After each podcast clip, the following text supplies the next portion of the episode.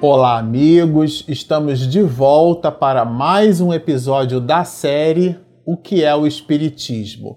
No episódio anterior, onde nós comentávamos da nossa vida atual, né, na cidade de Paulo de Tarso, na cidade de São Paulo, nós terminamos o episódio comentando sobre a classificação que Kardec faz, e essa classificação fica muito bem escrita também é, no capítulo terceiro da primeira parte do livro dos médiuns, mais especificamente no item 28, aonde Kardec faz um panorama daqueles espiritistas, daqueles de nós, diz Kardec, né? Numa tradução livre aí de Guilhão Ribeiro para a língua portuguesa, né? Do francês clássico para o português. Daqueles de nós que nos convencemos do estudo sério do Espiritismo, ele, Kardec, diz que poderíamos nos destacar em quatro grandes grupos. Chamou esse primeiro grupo de espíritos, espíritas, perdão,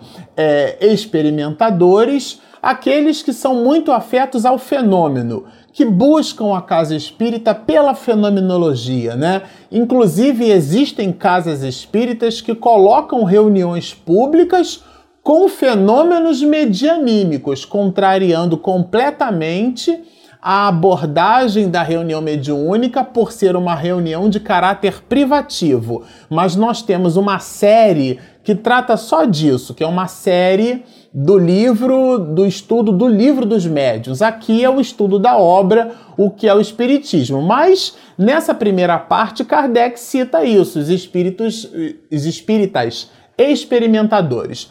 Depois ele chama de espíritas imperfeitos. Isso dá um seminário só para a gente falar disso. Estou fazendo aqui uma revisão do episódio anterior que vai nos servir de introdução para o que a gente vai comentar agora. Os espíritas imperfeitos, diz ele, são aqueles que já se convenceram da moral decorrente do desdobramento dos estudos por nós percebido. Quer dizer, a pessoa entende a dinâmica da reencarnação, a multiplicidade das existências, entende as causas atuais, as causas anteriores das aflições, ela de verdade, penetrando um pouco na letra, consegue produzir a derivada e a, deriva a, a primeira e segunda das consequências desse entendimento, mas diz o codificador, não modificam seus hábitos. O avarento continua avarento, o orgulhoso se acha cheio de si, coloca Kardec lá nesse item 28, consideram a máxima cristã apenas uma bela máxima, não modificam seus hábitos. Depois ele fala de uma terceira categoria, que é o que a gente vai entrar aqui na obra, a categoria dos espíritas cristãos, daqueles que fazem tudo por modificar as suas mais inclinações, né? Reconhece-se o verdadeiro espírita, e a gente até costuma colocar isso em seminário. Se ele diz o verdadeiro espírita é porque tem o falso, né? Então ele está adjetivando. Logo, ser espírita não é um adjetivo, é um substantivo. Então existe o verdadeiro espírita como existe o falso espírita. Mas Kardec nos lembra: reconhece-se o verdadeiro espírita pela sua transformação moral e pelos esforços que faz ou que empresta por domar as suas inclinações mais. O que quer dizer o codificador com isso nessa terceira categoria? Ele nos diz desse grupo de espiritistas que, entendendo a moral cristã, entendendo o espiritismo como sendo Cristo de volta, né?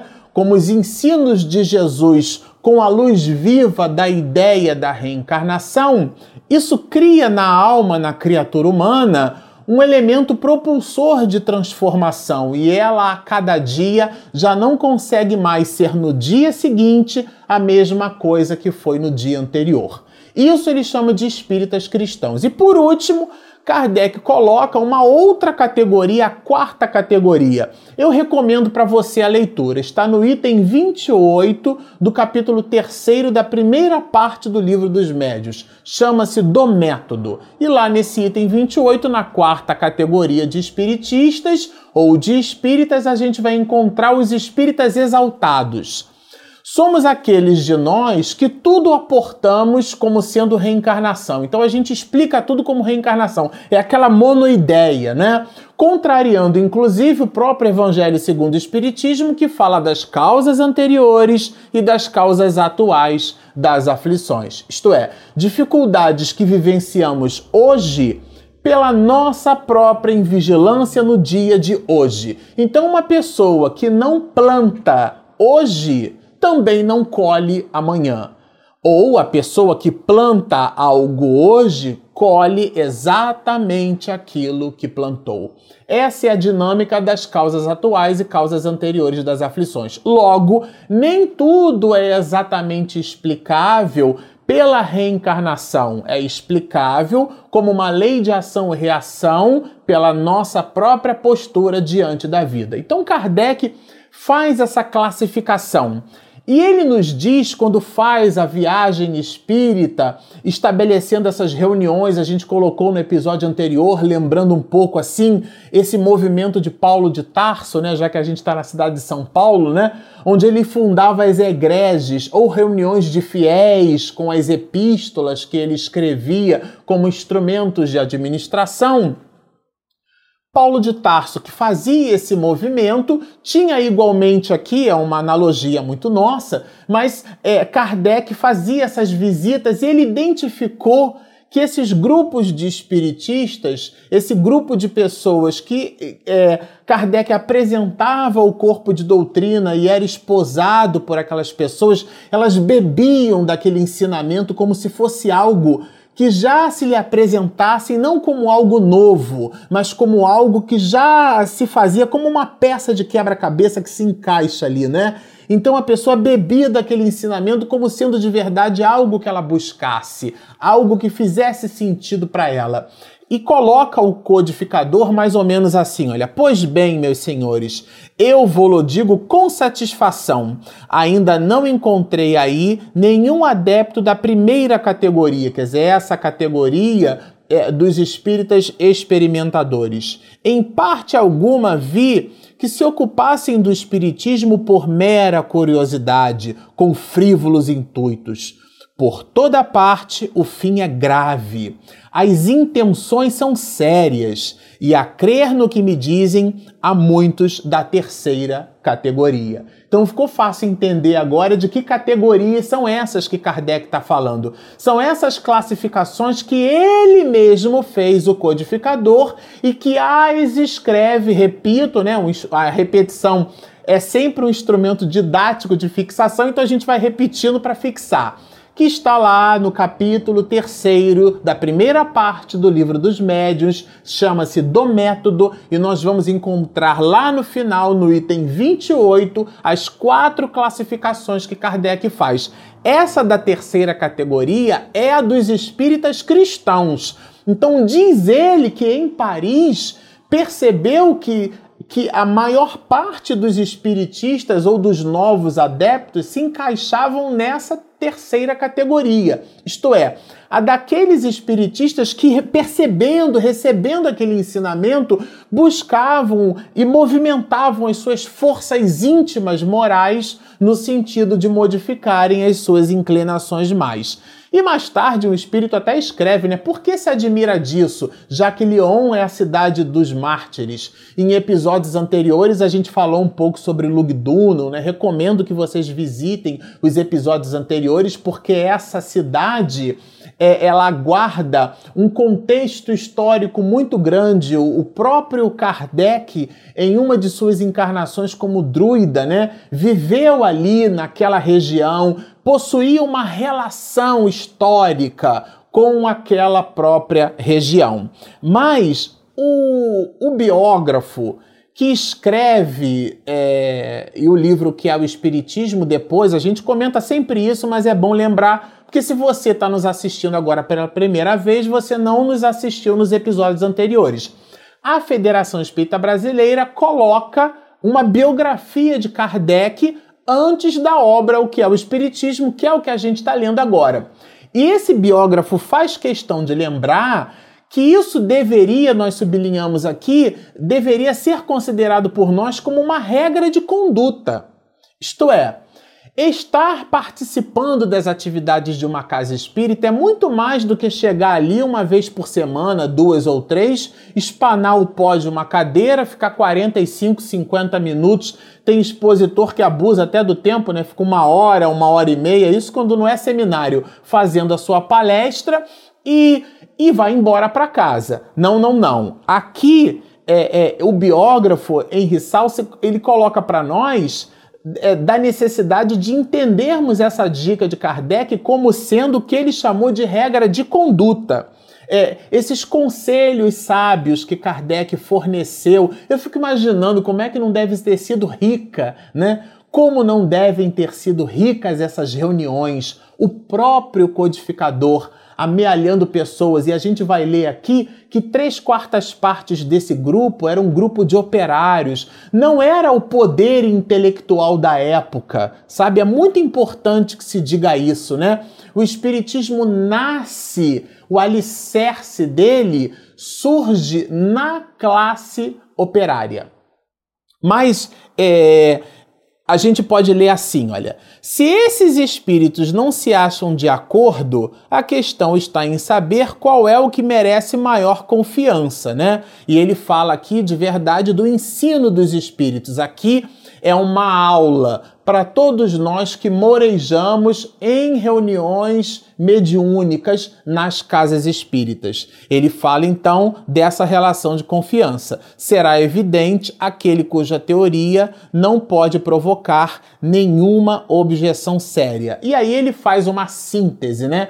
Como um grande intelectual de sua época, um professor, em uma palavra, esse poder de síntese que só as grandes almas possuem, né? Em uma palavra, aquele que em todos os pontos de maior número de prova, de provas, né? Ele que dá provas, maior número de provas de superioridade. Isto é, a forma elegante com que o espírito ele conduz a sua linha de raciocínio a forma com que ele apresenta as suas, as suas argumentações. Se tudo nesse ensino é bom, racional, pouco importa o nome que toma o espírito. E a gente sublinhou porque é uma questão nevrálgica no movimento espírita. Colocou o codificador no livro dos médios, ele diz que há dois grandes escolhos na prática do espiritismo. O primeiro é o da identidade dos espíritos, e ele tem um capítulo no livro dos médios da obsessão, onde ele nos classifica nessa interação com os espíritos nos processos obsessivos, obsessão simples, a fascinação e no mais alto grau a subjugação. Isso é um grande escolho coloca Kardec no livro dos médios, e depois o grande escolho segundo, e não menos importante, do espiritismo prático coloca o codificador, que é o que está escrito aqui, é o da identidade dos espíritos. Então, às vezes, um médium com certo cochilo comportamental, né, um pouco desavisado, sem muito estudo, ele vai e recebe uma mensagem e de repente a assinatura é ali está escrito ali Bittencourt Sampaio, ou está escrito ali Bezerra de Menezes, ou está escrito ali é, Paulo de Tarso, e aquele médium acha que recebeu aquela mensagem daquele espírito. E no dia seguinte ela vai publicada pelo WhatsApp.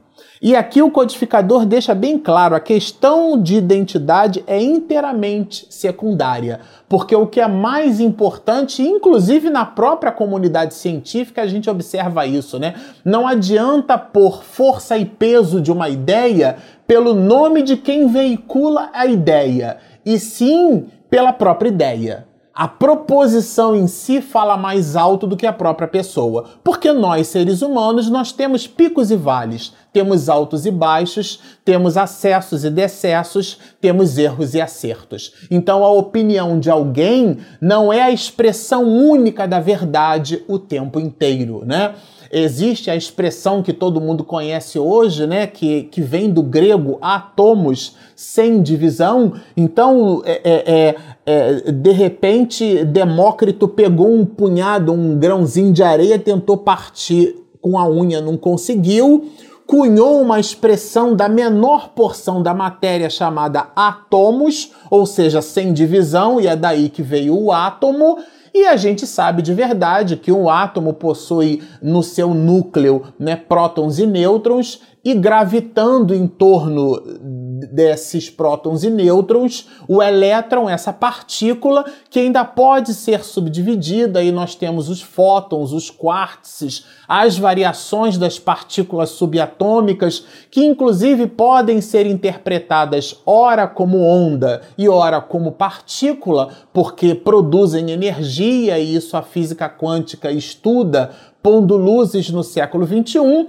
quando observamos essas reflexões às proposições iniciais no berço da civilização intelectual e ocidental da humanidade, a gente vê que tem uma diferença muito grande. Então não dá para aportar simplesmente toda uma, uma verdade absoluta, por melhor seja o pensamento desses filósofos da antiguidade. Portanto, é importante observar que a, a, o que Kardec coloca para nós como sendo a questão da identidade do espírito uma questão secundária é importante para as nossas vidas, não é só importante para a identidade dos espíritos ou para a mensagem propriamente, né? E ele diz assim, olha, regra geral, dois pontos. Eu gosto dessas explicações de Kardec porque elas são bem objetivas, são didáticas, ao mesmo tempo são profundas, não são observações que deixam dúvida, porque existem aqueles de nós que somos méflos, né? A pessoa dá muitas voltas, fala muito para dizer pouco. Não, aqui o codificador é preciso, regra geral. O nome nunca é uma garantia, nunca. Nunca é. O nome nunca é uma garantia. Então, uma mensagem medianímica que vai assinada por um determinado espírito, a garantia não está na assinatura, está no conteúdo da mensagem. Certa vez, a gente filmando né, o nosso querido Divaldo Pereira Franco, ele nos lembrou de mensagens magníficas, psicografadas por Chico Xavier, e todo mundo, pelo conteúdo da mensagem, Todo mundo esperava que no final estivesse assinado assim, o Espírito de Verdade. Né? E no final estava assim escrito, o Espírito.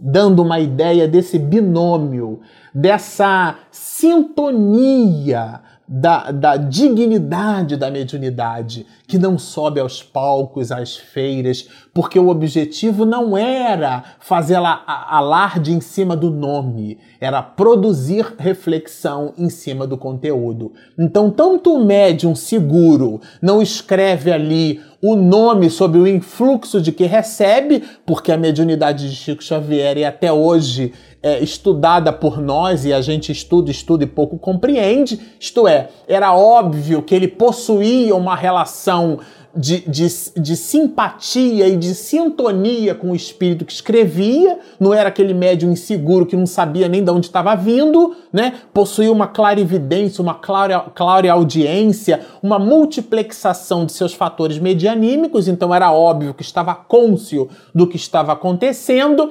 ainda que doando o corpo no estado de desdobramento, a alma pulsante estava ali viva, mas o médium seguro escrevia o espírito.